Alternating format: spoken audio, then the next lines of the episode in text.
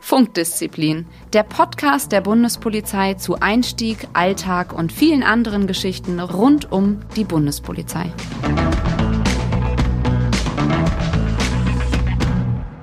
Hallo und herzlich willkommen zu einer neuen Folge von Funkdisziplin, dem Podcast der Bundespolizei. Mein Name ist Daniel und gemeinsam mit dem Simon haben wir heute einen ganz besonderen Gast bei uns, den wir mit unseren Fragen löchern werden. Denn heute haben wir einen Polizeibeamten des höheren Dienstes mit dabei, der in seinem Alltag Führungsfunktionen innehat und natürlich auch bei Einsatzlagen der Polizeiführer vor Ort ist. Für mich persönlich ist dieser Gast auch ein ganz besonderer Gast, denn er war mein ehemaliger Chef in meiner Zeit in der Pressestelle in Stuttgart. Aktuell ist er Polizeidirektor in der Bundespolizei und auch Inspektionsleiter in der Bundespolizeiinspektion Karlsruhe. Herr Pörgenauer, ich freue mich, dass Sie heute hier sind und stellen Sie sich doch ganz einfach mal unseren Zuhörern vor. Ja, danke, Herr Rosin, für die sehr freundliche Begrüßung. Freue mich auch, Sie mal auf diesem Weg wiederzusehen und in den Austausch zu gehen. Ich bin schon gespannt, welche Fragen Sie mir stellen, weil Sie doch einiges an Hintergründen auch über mich erfahren haben in der Zeit, als wir sehr eng kooperiert haben. Ja, also über, mein, über meine ähm, Beurteilung vor zwei Jahren könnten wir jetzt auch noch mal reden. ja, das machen wir nachher noch in Käsekuchen aus. Das ist die Währung hier in der Inspektion. Ja, mit wem haben Sie es heute zu tun? Rainer Pürkenauer, 50 Jahre, Polizeidirektor, Sie haben es genannt. Das ist mein Dienstgrad. Ich leite und führe die Inspektion hier in Karlsruhe mit einem interessanten Aufgabengebiet äh, auf drei Ebenen und bin letzten Endes für alles, was hier in der Inspektion Karlsruhe geschieht, verantwortlich. Ja, vielen Dank. Jetzt haben Sie schon gesagt, Polizeidirektor, beziehungsweise ich habe es auch schon ähm, bei der Einleitung gesagt. Polizeidirektor, jetzt kennen natürlich viele wahrscheinlich schon von unseren Zuhörern den Unterschied zwischen gehobenen Dienst und mittleren Dienst. Das erkennt man ja auch an, Schulter, an den Schulterstücken. Wie sehen denn eigentlich Ihre Schulterstücke aus? Sie haben ja eine ganz andere Farbe und wie viele Sterne sind denn da zu sehen? Also gesamt sind sechs, drei links und drei rechts, äh, alle in der gleichen Farbe, in Gold. Und den Dienstgrad kann man erreichen, wenn man in den höheren Polizeivollzugsdienst äh, kommt. Gold ist natürlich eine schöne Farbe. Ähm, vielleicht ist das für einen oder anderen aus unserem Podcast dann auch nochmal ein Anreiz, denn ähm, das macht schon, macht schon Eindruck, das Gold. Das sieht man von Weitem immer sehr gut. Jetzt haben Sie gesagt, Inspektionsleiter. Simon, ähm, wie würdest du denn die Aufgabe eines Inspektionsleiters beschreiben, aus deiner Sicht? Ja, das ist natürlich, äh, da spricht so ein bisschen der Blinde von der Farbe. Ne? Also deswegen haben wir ja auch heute unseren Gast hier, um das eben mal genau ähm, ergründen zu können, was eigentlich alles dazugehört. Also mir von meiner Außenansicht her würde ich jetzt einfach mal sagen, Herr Pörkenauer, es geht darum, einfach so ein bisschen die Alltagsgeschäfte auch zu lenken. Und gerade wenn es mal in Richtung einem größeren Einsatz geht, ähm, ja, dann vielleicht auch wirklich vor Ort zu sein, vor Ort als Polizeiführer der Ansprechpartner zu sein. Was man vielleicht nicht vergessen sollte, ist das ganze Personelle, was da noch drumherum ist. Also auch mal an der Dienststelle gibt es, glaube ich, auch manchmal personelle Querelen. Und da gehört es vielleicht zur Arbeit auch dazu, das Ganze vielleicht auch manchmal zu schlichten. Jetzt müssen Sie natürlich mal sagen, Herr Pürkenauer, ähm, wie ist denn das gewichtet? Ja, wie, wie viel Einsatz stecken da noch drin? Wie oft fahren Sie raus, sind wirklich vor Ort? Und wie viel haben Sie wirklich Akten auf dem Tisch, Personalsachen auf dem Tisch? Das würde mich vielleicht mal interessieren. Ja, spannende Frage. Sehr umfassend auch in der äh, Stellung. Also was mache ich erst einmal? Ich sage immer auch nach außen hin, äh, die Arbeit ist gar nicht das Problem. Ich bin einfach nur verantwortlich. Also ich muss nicht viel arbeiten. Ich habe die Verantwortung zu tragen. Und was bedeutet das? Ich bin verantwortlich für die Gesamtleitung. Ich vertrete die Inspektion nach außen. Ich muss auch gewährleisten, dass die Dienststelle einsatzfähig ist. Bei bestimmten größeren Einsatzlagen übernehme ich die Gesamtverantwortung. Ansonsten machen das die Dienstgruppenleiter, das sind Mitarbeiter bei uns im gehobenen Polizeivollzugsdienst, die letzten Endes wie ein Schichtleiter die Verantwortung eigenständig übernehmen und in meinem Auftrag handeln. Aber Einsatzfähigkeit der Dienststelle heißt nicht nur, sich auf die großen Einsätze vorzubereiten, sondern gerade auch das Zwischenmenschliche mitzubeachten. Und ja, da geht es auch um Konflikte. Da geht es darum, aus Situationen, die konfliktträchtig sind, irgendwo eine Einigkeit herbeizuführen sie zusammenzuführen, Leute wieder ins Gespräch zu bringen, miteinander zu kombinieren.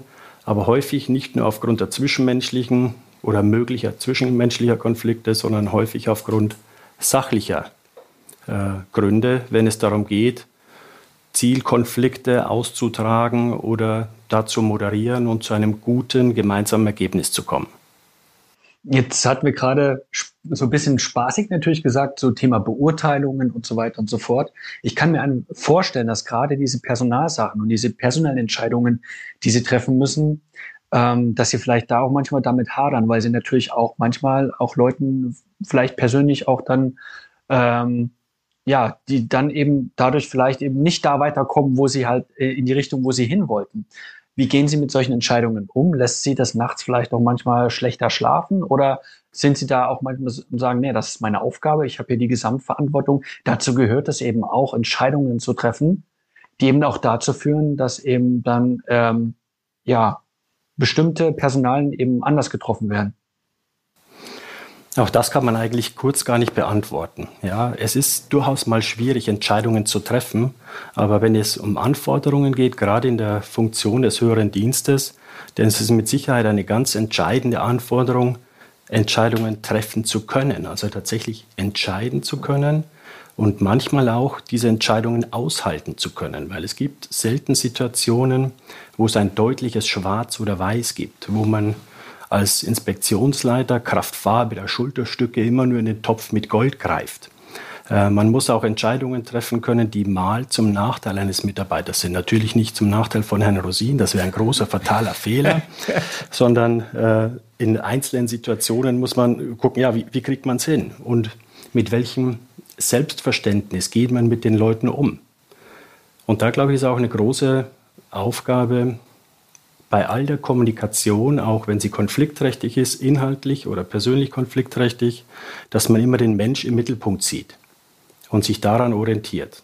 Und dann kann man eigentlich ja, mit einem gerüttelten Maß Selbstverständnis immer eine gute Möglichkeit, eine gute Lösung finden. Ja, Herr Pöckenauer, Sie haben es ja auch äh, angesprochen. Sie treffen die Entscheidungen nicht nur alleine, sondern dahinter steht natürlich immer eine ganze Menge an Mitarbeiterinnen und Mitarbeitern. Sie haben also ein großes Team, was Ihnen natürlich auch den Rücken frei hält. Und jetzt haben Sie gerade schon gesagt, eine wichtige Aufgabe ist es, Entscheidungen zu treffen. Ich glaube, ähm, aus meiner Sicht, wenn ich das auch beurteilen müsste, ist auch ein ganz hohes Maß, und das hat man jetzt vielleicht schon so ein bisschen durchklingen gehört, an Fingerspitzengefühl gefordert. Denn also das, was Sie täglich natürlich auf den Schreibtisch bekommen, das ist eine ganze Menge, aber Sie müssen natürlich noch die ganzen Nebenfaktoren beachten. Und ähm, ich glaube, da ist dieses Fingerspitzengefühl ganz, ganz entscheidend auch. Haben Sie denn noch ein, eine Fähigkeit vielleicht, was Sie sagen müssen, das muss eine Führungskraft in der Bundespolizei haben oder das muss ein Inspektionsleiter in jedem Fall noch mitbringen? Ich glaube, das ist, eine ist tatsächlich die Entscheidungsfähigkeit. Es ist aber auch eine gewisse Form von Neugierde. Neugierde für den Menschen, der im Mittelpunkt steht, Neugierde für die Aufgabe, äh, die uns gesetzlich übertragen worden ist. Und das in Kombination ist, glaube ich, auch das, was uns als Bundespolizei ausmacht. Wir haben interessante Aufgaben, wir haben interessante Menschen und wir müssen das irgendwie in Einklang bringen. Klassisch im Beamtensprech die Aufgabe, äh, zu übernehmen und zu gewährleisten, dass wir Sicherheit produzieren mit dem Material Mensch, den wir auch, das wir auch haben. Ja? Und da müssen wir einfach mal überlegen, wie kriegen wir das zusammen als Führungsaufgabe. Ähm, können Sie vielleicht mal so ein bisschen darauf eingehen, eine Inspektion. Sie sind von der Inspektion der Inspektionsleiter. Was gehört alles dazu? Also ähm, sag, sagen wir mal, was, es gibt ja dann auch Reviere, ähm, die auch in, teilweise natürlich in anderen Städten liegen. Äh, es gibt eine Führungsgruppe, es gibt Dienstgruppen, es gibt den Ermittlungsdienst. Was gehört alles dazu und ähm, wo müssen Sie dann auch an verschiedenen Stellschrauben drehen? Vielleicht einmal zur Einordnung, was eine Inspektion ist. Äh, die Bundespolizei ist in elf Direktionen äh, gegliedert. Die Direktionen wieder in Inspektionen. Bundesweit verteilt haben wir 73 Bundespolizeiinspektionen. Davon ist Karlsruhe eine. Wenn ich jetzt auf das Land Baden-Württemberg, in dem wir sitzen, äh, gucke, haben wir fünf regionale Inspektionen, dazu noch den Flughafen, eigentlich so als sechste regionale Inspektion und funktional die Inspektion Kriminalitätsbekämpfung. Die fünf regionalen Inspektionen und der Flughafen Stuttgart teilen sich im Land Baden-Württemberg die Aufgabe. Und darin ist jetzt meine Aufgabe für den Bereich der Inspektion Karlsruhe, bin ich zuständig grenzpolizeilich im 30 Kilometer Bereich zu Frankreich. Ich habe bahnpolizeiliche Aufgaben in einem sehr bahnpolizeilich geprägten Umfeld. Ich habe insgesamt 150 Bahnhöfe und Haltepunkte in meiner Verantwortung, etwa 565 Bahnkilometer in der Verantwortung, 2,2 Millionen Einwohner im Zuständigkeitsbereich der Inspektion äh, Karlsruhe. Und wenn wir bei der Dimension bleiben, 4000 Quadratkilometer Einsatzraum und 1000 Quadratkilometer Binnengrenzraum. Dazu gehören der zweitgrößte Rangierbahnhof in Deutschland und das höchste Gericht in Deutschland, weil wir haben neben Grenzschutz und bahnpolizeilichen Aufgaben auch noch den Objektschutz für das Bundesverfassungsgericht.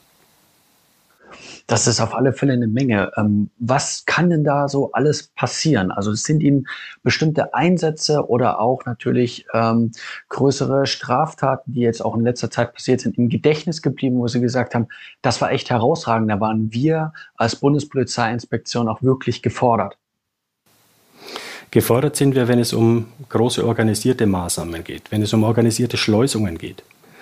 Wir haben hier in Karlsruhe die Landeserstaufnahmeeinrichtung, die Anlaufstelle für geflüchtete Personen aus, dem, aus allen Ländern der Erde.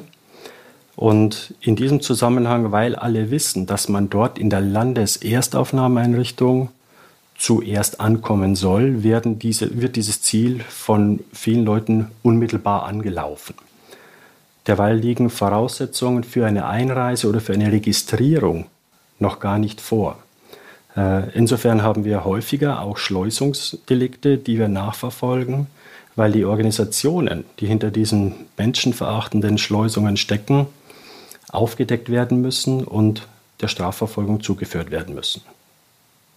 Das kann schon mal sein, dass ein Dienstgruppenleiter, der zufällig am Wochenende in der Nähe der Landeserstaufnahmeeinrichtung äh, zum Tanken äh, gefahren ist und dieser Tankstelle aussteigt, äh, tankt und während des Tankvorgangs äh, stellt sich neben ihn zufällig ein Auto. Er war in Zivil unterwegs, es war gar nicht zu erkennen, dass er Polizist ist.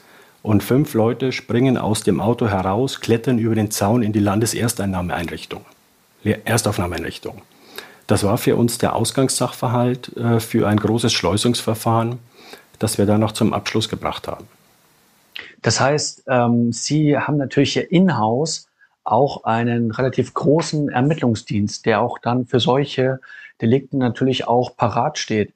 Ähm, das heißt, man ist ja nicht nur draußen im Einsatz, nicht nur an den Bahnstrecken im Einsatz im 30-Kilometer-Bereich oder im Objektschutz natürlich für das Bundesverfassungsgericht, sondern auch hier in der Inspektion wird gearbeitet werden, ähm, natürlich auch die Verfahren auch weiter betreut. Ähm, wie läuft das hier intern ab? Stichwort Führungsgruppe, Ermittlungsdienst. Ähm, wie sind da so intern hier die Abläufe? Einfach gelagerte Sachverhalte werden durch den Beamten, durch den Polizisten vor Ort auch bis zum Ende ausermittelt. Das heißt, wenn wir eine Schwarzfahrt haben, um es äh, ganz klassisch zu machen, äh, dann wird dieser Sachverhalt durch den Beamten festgestellt. Er nimmt die Person in der Regel mit zur Dienststelle oder er nimmt nur die Personalien auf und schreibt dann seine Anzeige in unserem polizeilichen Anzeigensystem. Das sind die einfach gelagerten Sachverhalte. Solange es komplexer wird, wenn Vernehmungen im Nachhinein äh, vorgenommen werden müssen, wenn es mehrere Personen betrifft, zum Beispiel bei Körperverletzungsdelikten, wenn sich Gruppen miteinander körperlich auseinandersetzen, wie wir es im Beamtendeutsch sagen, dann sind das Maßnahmen, die kann der Streifenbeamte in seinem Wechselschichtdienst schwer ausermitteln. Und manchmal sind auch spezielle Kenntnisse erforderlich. Grenzpolizeilich äh, spezielle Erkenntnisse bei Schleusungsverfahren, manchmal auch äh, bei Bahnbetriebsunfällen, Ermittlungsverfahren, wo spezielle bahnbetriebliche Kenntnisse vonnöten sind oder bei Körperverletzungsdelikten auch spezielle Vernehmungstechniken sinnvoll sind, um die zur Anwendung zu bringen. dann gehen diese Sachverhalte, wenn es kompliziert wird, an den Ermittlungsdienst. Und der unterstützt dann bei diesen Ermittlungen. Ich glaube, das zeigt auch, äh, wie umfangreich das Aufgabengebiet ist jetzt in Ihrer Inspektion, in der Inspektion Karlsruhe, aber natürlich auch, welches Wissen die Beamten, aber natürlich auch Sie als Polizeiführer haben müssen. Nun habe ich es ja am Anfang schon mal erwähnt. Sie war nicht ihre ganze Karriere über in der Inspektion Karlsruhe, sondern sie waren natürlich auch mal mein Chef in Stuttgart. Aber ich weiß auch, Sie haben noch äh, einige Stationen davor erlebt. Herr Pöckenauer, vielleicht können Sie doch mal unseren Zuhörern ähm, erzählen, wie Sie auf der Karriereleiter jetzt zum Polizeidirektor, welche Stationen Sie eigentlich durchgemacht haben. Denn da gab es ja eine ganze, ganze Menge, wie viel ich weiß. Also jetzt mal so richtig ins Nähkästchen, oder? So richtig, jetzt können wir es auspacken. Jetzt können wir es auspacken. Also Daniel, du wolltest fragen, wird man als Inspektionsleiter eigentlich geboren oder gibt es da noch ein paar Stationen vorher? Ja, genau so ist es. Ich kam auf die Welt und mein erstes Wort war Inspektionsleiter. Ich dachte FC Bayern München. Ja, das ist eine andere Geschichte. Als Bayer, ich, man hört es immer noch so ein bisschen durch. Äh, ich bin äh, südlich von Regensburg aufgewachsen. Da war nur die einzige Frage, bist du Bayern-Fan oder 60er-Fan? das war der Kern. Anderen Fußball gab es nicht. Aber zurück, wie, wie kam ich eigentlich in den Bundesgrenzschutz damals? 1989, lange her. Und manchmal muss ich auch überlegen, wie lange das schon her ist. Äh, da habe ich angefangen, direkt nach dem Abitur. Ursprünglich wurde ich da gemustert für die Bundeswehr. Und in dem Bereich, wo auch die Musterung stattgefunden hat, da saß der Einstellungsberater der Bundespolizei. Ja, einer davon sitzt jetzt neben mir. Ja. Äh, und der Einstellungsberater, mit dem habe ich mich unterhalten, einfach aus dem Verdruss heraus, dass es draußen in Landshut geregnet hat äh, und ich auf meine Kumpels warten musste, mit denen ich in Fahrgemeinschaft war. Und dann hat der Einstellungsberater mir was erzählt vom Bundesgrenzschutz, auch von den Möglichkeiten, da aufzusteigen und vom Verdienst. Äh, das fand ich total ansprechend. Polizei hat mich immer interessiert. Und dann hat er gesagt, in drei Tagen ist Bewerbungsschluss. Ja, und das war die einzige Bewerbung, die ich in meinem Leben geschrieben habe. Die für den damaligen Bundesgrenzschutz. Und an dem Tag, an dem die Zusage vom Bundesgrenzschutz kam, lag auch in der Post der Einberufungsbescheid zur Bundeswehr, sodass ich abwägen musste zwischen Wehrdienst, den es damals noch verpflichtend gab, und dem Bundesgrenzschutz, wo ich in Aussicht hatte, äh, mit Sportabitur und Englisch, eher mal äh, sportlich orientiert, dachte ich mir, also so ein bisschen Praxis und Studium liegt dir wahrscheinlich am besten. Da fängst du mal mit an und kriegst auch noch Kohle dafür, das ist besser als beim Bund. Können wir mal da ganz kurz festhalten? das ist quasi, ähm, dass Sie jetzt neben mir sitzen, ähm, ist ähm, dem zu verdanken, dass es in Landshut war, ja? Ja. Geregnet hat. In Landshut hat es geregnet und ja. das führte mich dann zum Bundesgrenzschutz. Aha, okay. das können Sie vielleicht in der Zukunft besser einbauen, bei schlechtem Wetter hier. Das muss ich mir merken. Also das führte mich in den Bundesgrenzschutz. Ich bin also im gehobenen Dienst eingestiegen. Drei Jahre dauert die Ausbildung im gehobenen Dienst. Ist ein Fachhochschulstudium. Heutzutage nennt man das äh, Bachelor äh, als Studienabschluss. Und danach führte es mich äh, überraschenderweise in einen Spezialverband, in den Spezialverband bei der Bundespolizei. Ich war dann unmittelbar nach Abschluss des Kommissarlehrgangs in der GSG 9. Mhm. 17 Jahre habe ich dort Dienst gemacht in unterschiedlichen Verwendungen, bin dann aus der GSG 9 herausgegangen, alles angesiedelt in St. Augustin, bin gewechselt ins Bundespolizeipräsidium, das 2008 neu gegründet wurde und habe mich dort der Aufgabe gewidmet, den Personenschutz an deutschen Botschaften aufzubauen, zu neu zu organisieren und zusammenzuführen mit den bereits vorhandenen Objektschutzkräften und dem dritten Element der Sicherheitsberatung. Aber können wir dann noch mal ganz kurz einen Schritt zurückgehen, weil das finde ich ja relativ interessant. Sie haben das jetzt in so einem Satz gesagt. Ich bin dann fertig geworden und bin dann direkt zur GSG 9. Das äh, ist doch auch einfach nicht mit dem Fingerschnippen passiert, sondern da haben Sie doch auch drauf hingearbeitet da mussten sie ja auch eine, nochmal noch eine, äh, ein hartes Auswahlverfahren machen, da mussten sie ja auch angenommen werden. Das ist ja, was in einem Halbsatz verpackt ist, hat sie natürlich auch einiges an Kraft und ähm, ja, an Schweiß gekostet. Also besser als Bob das in seinem Vortrag gemacht hat, kann man es eigentlich nicht auf den Punkt bringen. Und er ist aktuell immer noch, soweit ich weiß, äh, für die Auswahl und für die Ausbildung und Fortbildung in der GSG 9 verantwortlich. Das macht er sehr gut. Äh, und ich glaube, dass aber auch die Zeiten damals noch anders waren. Ja, ich habe mich vorbereitet vorbereitet dadurch, dass ich mit zwei Leuten, mit zwei Angehörigen der GSG 9 auf dem Kommissarlehrgang war. Und die haben immer schon so ein bisschen an mir gekratzt und haben immer gesagt, du, na, kann das nicht was für dich sein? Willst das mal nicht probieren? Und dann kam uns ein Umstand äh, ja, zu Hilfe, dass tatsächlich damals die äh, Führungskräfte in der GSG 9 rar waren. Also der gehobene Dienst, die Kommissare waren fast nicht vorhanden. Es gab insgesamt sechs Mitarbeiter in der gesamten GSG 9, die im gehobenen Dienst waren. Und man suchte dringend Nachwuchs. Und die Not war so groß, äh, so groß dass man den kompletten Kommissarlehrgang, wir waren damals allerdings nicht so viele wie heutzutage, wir waren insgesamt 52 auf dem gesamten Kommissarlehrgang, zwangsrekrutiert hat. Alle 52 haben so eine, ja, so eine Doppelstrategie durchlaufen man hat einerseits versucht, das äh, Aufgabenfeld der GSG 9 attraktiv darzustellen. Wir durften das erleben. Wir sind, haben uns abgeseilt vom Gebäude, wir sind mit dem Motorboot gefahren und haben nebenbei auch den Test bei der GSG 9 gemacht. Und eigentlich hat mir das gereicht. Mir hätte es persönlich gereicht zu sagen, du, die wollte ich haben. Coole Sache. Das ist für mich, so für mein Ego, voll in Ordnung. Und dann suche ich mir irgendwann mal eine Aufgabe aus, wenn alles fertig ist.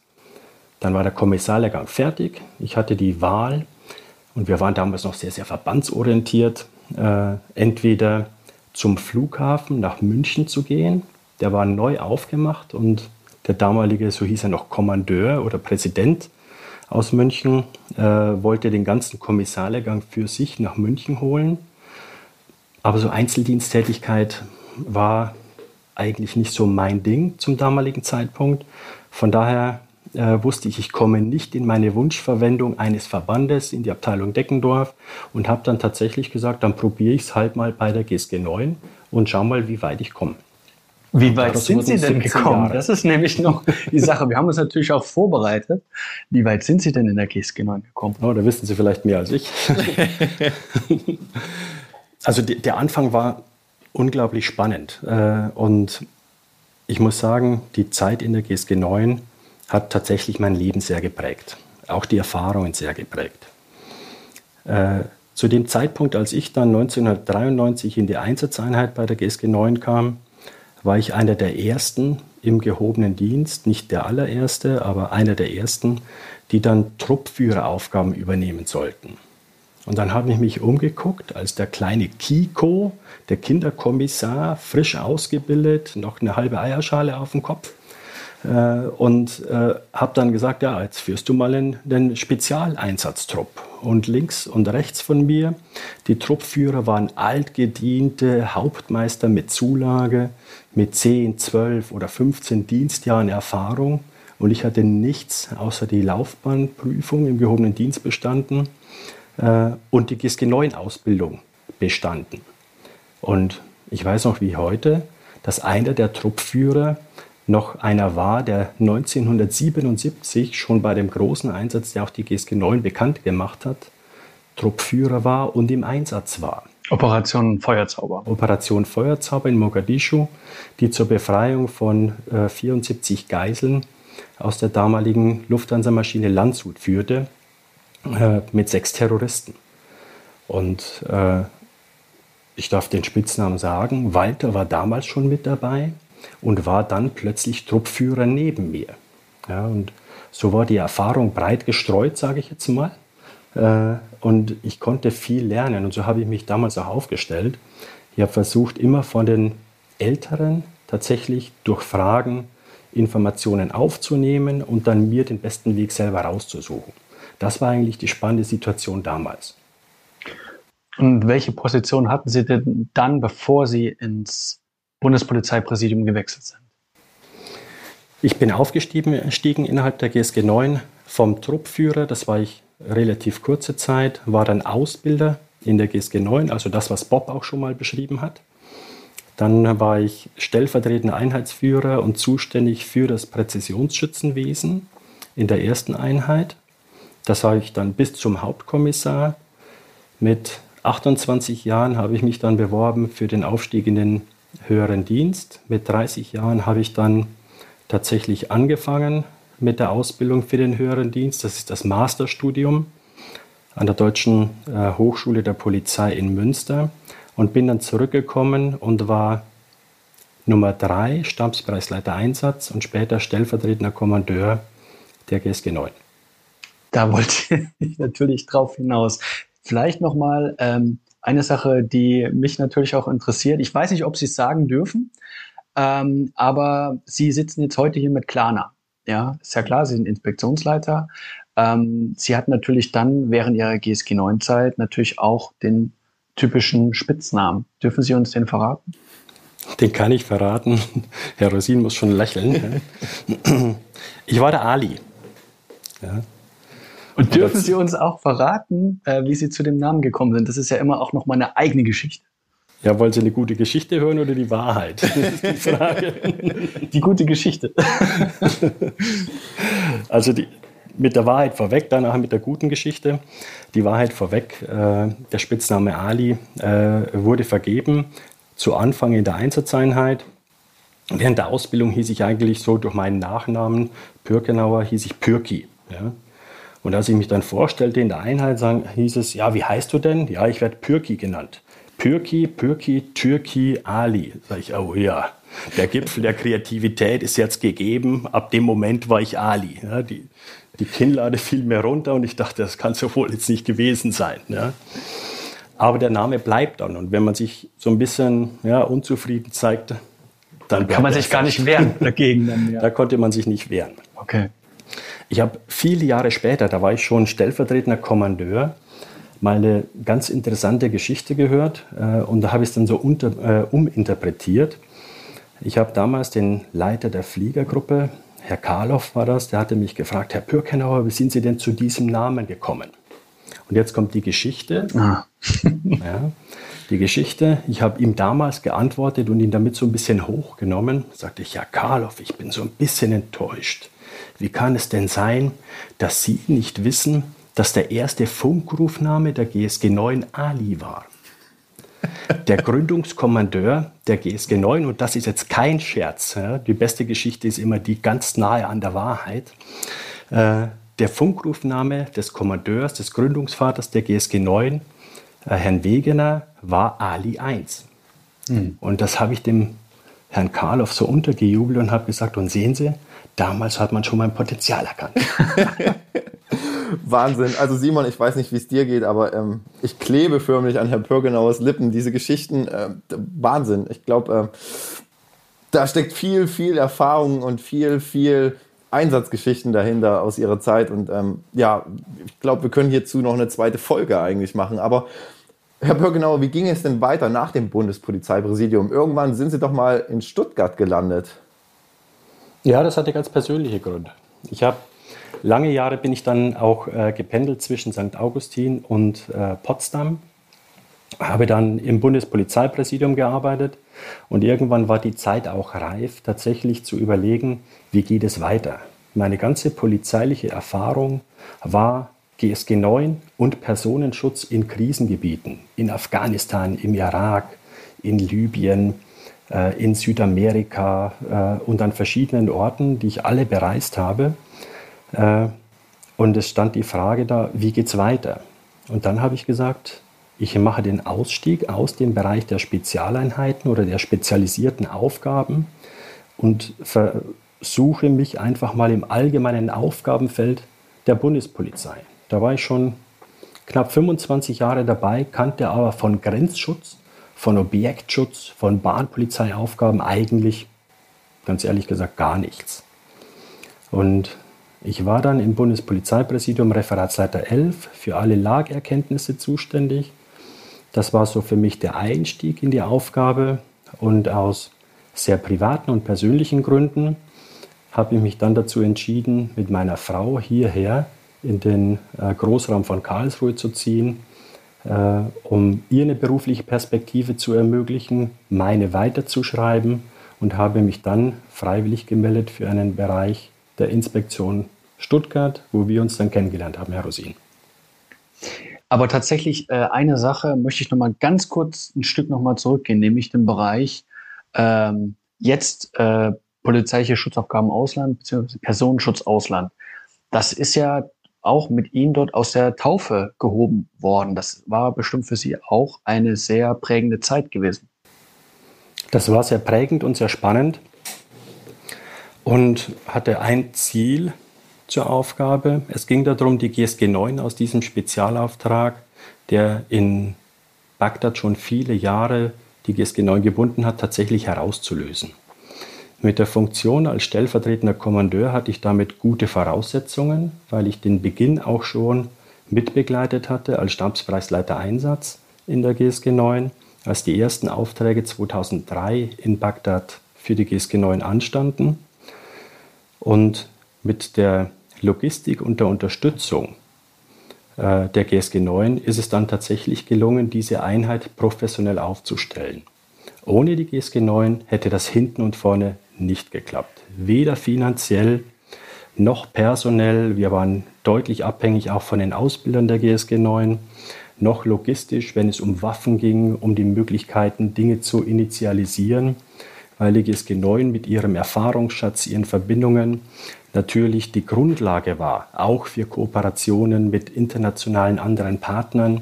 Dieses Netzwerk konnte ich weiterhin aktiv nutzen und dafür bin ich nach wie vor sehr dankbar. Ähm, wir haben natürlich hier auch viele Zuhörerinnen und Zuhörer, die selber jetzt gerade Bewerber sind, die sich jetzt gerade überlegen, diesen Weg auch in die Bundespolizei, den Einstieg in die Bundespolizei zu finden. Gibt es denn etwas, ich meine, wir haben jetzt viel von Ihren Erfahrungen gehört, äh, den wechselvollen Stationen im In- und Ausland, die Sie hatten. Gibt es etwas, was Sie da vielleicht auch den jungen Leuten äh, weitergeben können? Ähm, vielleicht eine Sache, den, die Sie da auch den Bewerbern mit auf den Weg geben würden? Also den Bewerbern für die Bundespolizei bietet sich ein sehr breitbandiges Aufgabenspektrum, das nie an Attraktivität verliert, das immer tagesaktuell ist, äh, was zunehmend auch modern ausgestattet wird mit modernen Kommunikationsmitteln, moderner Infrastruktur, modernen Fahrzeugen. Wir sind national unterwegs, wir sind international unterwegs und Sie können sich die Aufgaben querbeet raussuchen. Wollen Sie im Inland heimatnah an Ihrem Bahnhof bleiben, dann können Sie das machen. Wollen Sie sagen, ich möchte mich mal grenzpolizeilich fortbilden und möchte irgendwo international in Dubai Dokumenten- und Visaberater werden, dann gibt es diese Option. Oder Sie gehen für mehrere Monate zu Frontex, der Europäischen Grenzschutzagentur, und unterstützen da in verschiedenen Ländern. Sie haben ja eine enorme Bandbreite. Und wenn Sie eins mitbringen, aufgabenorientiert neugierig sind und auch bleiben, bietet die Bundespolizei ein enormes Potenzial, sich auszuleben und immer wieder etwas Neues zu entdecken und zu erfahren, wenn man dafür offen ist. Jetzt haben Sie ja, ähm, ich schlage vielleicht nochmal die Brücke, nach der Station in Stuttgart sind Sie dann jetzt letztendlich nach Karlsruhe gewechselt, auch als Inspektionsleiter. Und aus Ihren ganzen Erfahrungen in Ihrer Laufbahn, gibt es denn aktuell eine Aufgabe, mit der Sie gern tauschen würden? Also Könnten Sie sich vorstellen, jetzt nochmal in die Ausbildung zu gehen oder vielleicht Öffentlichkeitsarbeit zu machen? Gibt es da vielleicht irgendeine Aufgabe, die Sie aktuell so richtig interessieren würde, wo Sie sagen, hey, hier würde ich gerne mal einen Tag oder eine Woche tauschen? Ja, vielen Dank für die Einschränkung. Das macht es mir ein bisschen leichter, darauf zu antworten. Ich weiß ja nicht, wer das hört und dann sagt das, ja, wissen Sie, der Herr Pürkener hat in dem Podcast gesagt, hier, der muss unbedingt mal in die Ausbildung, ja, wo aktuell sehr, sehr viel gesucht wird. Und übermorgen sind sie weg. ja, übermorgen bin ich dann weg, ganz genau. Und wir sprechen dann noch über den Zeitraum, wann das ausgestrahlt werden soll. Was ist aktuell spannend? Äh, Ausbildung ist interessant, aber ja, Ausbildung ist interessant. Bleibt auch interessant. Und ich bin jetzt inzwischen in einem Lebensalter, wo man auch tatsächlich mal beginnen muss, Erfahrungen weiterzugeben. Insofern wäre es manchmal gar nicht schlecht, in einem entsprechenden Alter oder mit diesem Erfahrungsschatz in die Ausbildung zu gehen, weil zu erzählen habe ich was, zu, vermitteln, zu vermitteln habe ich auch etwas. Das ist gar nicht schlecht. Spannend finde ich tatsächlich alles, was ja neu ist, was aktuell technisch orientiert ist, wie geht es weiter mit Videoüberwachung? Wie geht es weiter mit dieser Technik, mit Auswertungen von Videos? Gibt es irgendwann mal, und das ist die offene Frage, künstliche Intelligenz, die uns unterstützt bei der Auswertung von Videos, weil wir die Dame mit der gelben Handtasche suchen mit unseren 140 Kameras am Hauptbahnhof in Mannheim? Das finde ich neugierig und ich mag diese Form von Mitgestaltung oder aktiver Gestaltung der Zukunft auch für nächste oder andere Generationen. Also insofern aufgabenorientiert bleibe ich neugierig. Das kann hier gerne auch in Karlsruhe bleiben. Das passt auch sehr gut mit meiner familiären Situation. Familie ist immer der gute Rückhalt, äh, den man braucht, äh, wo man sich auch geborgen fühlt und gut aufgehoben ist. Und Deswegen sage ich, weitere Schritte sie, werde ich sehr eng mit meiner Familie abstimmen und dann überlegen, ob das eine Aufgabe ist, der ich mich stellen will. Ähm, vielleicht auch im Anblick, äh, Anblick der Zeit habe ich tatsächlich noch eine Frage an Sie. Äh, gibt es eine Situation, wo Sie sich daran erinnern mit Ihrer Inspektion, wo Sie so richtig auch stolz auf Ihre Dienststelle waren? Vielleicht auch auf die Menschen, die in ihr arbeiten, weil das macht das Ganze ja aus ähm, wo sie gesagt haben, ja, das, das ist meine Inspektion und ich bin froh, nicht nur Teil des Ganzen zu sein, sondern natürlich der ganzen Inspektion natürlich auch vorzustehen. Es gibt so ein paar Elemente und es steht schon in meiner Abi-Zeitung drin. Ja, äh, Reinhard ging sicher nicht nur des Lernens wegen zur Schule, sondern auch um eine ganze Menge Spaß zu haben. Ich glaube, das, das ist immer noch so. Menschen verändern sich da nicht. Und was mich stolz macht, ist, wenn wir auch mal anders wahrgenommen werden als Bundespolizei. Und anders werden wir wahrgenommen, wenn wir mal aus unserer Rolle herausgehen. Reines Exekutivorgan, das Maßnahmen durchsetzt.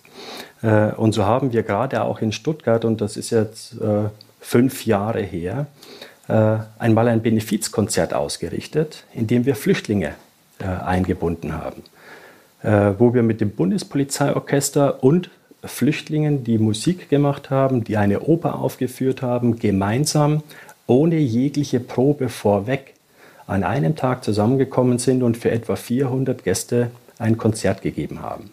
Das finde ich reizvoll, anders wahrgenommen zu werden und uns auch mal persönlicher einzubringen in so eine Aufgabe. Oder wenn das Gebäude der Bundespolizeiinspektion in Stuttgart mit den äh, vier Buchstaben ACAB, ACAB beschmiert wird, äh, was uns erstmal geärgert hat. Aber was haben wir daraus gemacht? Wir haben ein Event daraus gemacht und haben äh, den Spruch umgewidmet, All Colors are Beautiful, haben das gegenüber äh, von der Inspektion Stuttgart liegende äh, Anna Haag Haus mit äh, aufgefordert, vor unserem Gebäude ein Foto zu machen. Unter diesen vier Buchstaben, haben noch Blumen drüber gemalt und haben dann äh, uns vielfältig offen, bunt und tolerant dargestellt, um zu sagen, also mit so etwas kann man uns nicht ärgern, wir stehen über dieser Form von Häme äh, und wollen anders wahrgenommen werden. Das finde ich sind Dinge, wo Leute auch aus einem ÖA-Team mitmachen müssen die verrückt genug sind, den Inspektionsleiter entweder auf so eine Idee bringen und der macht das mit, weil er Spaß haben will, oder der Inspektionsleiter selber hat so eine verrückte Idee und setzt es dann mit seinem Team gemeinsam um. Das finde ich spannend und das ist für mich auch identitätsstiftend. Ich glaube, das sind für diese vielen Einblicke, die sie uns heute gegeben hat, äh, sehr, sehr schöne Schlussworte. Denn äh, mit Blick auf die Zeit sind wir nämlich auch schon wieder am Ende dieser Folge. Wir hoffen, wir konnten euch einen kleinen Einblick geben, auch in die Arbeit eines Inspektionsleiters und wo man sich auch in der Bundespolizei wirklich vielfältig hinentwickeln kann. Insofern bleibt mir am Ende nur zu sagen, äh, abonniert uns doch äh, auf den verschiedenen Streaming-Kanälen, wo man uns findet und lasst doch auch bitte eine Bewertung äh, bei Apple Podcasts da. Und am Ende bleibt mir nur noch zu sagen, Vielen Dank, Herr Birkenauer, dass Sie heute hier den Weg in den Podcast gefunden haben. Und wir wünschen euch einen sicheren Morgen, Morgen Mittag, oder, Mittag Abend. oder Abend. Egal, wo Egal, ihr uns, wo gerade hört. hört. Tschüss. Tschüss. Funkdisziplin, der Bundespolizei-Podcast.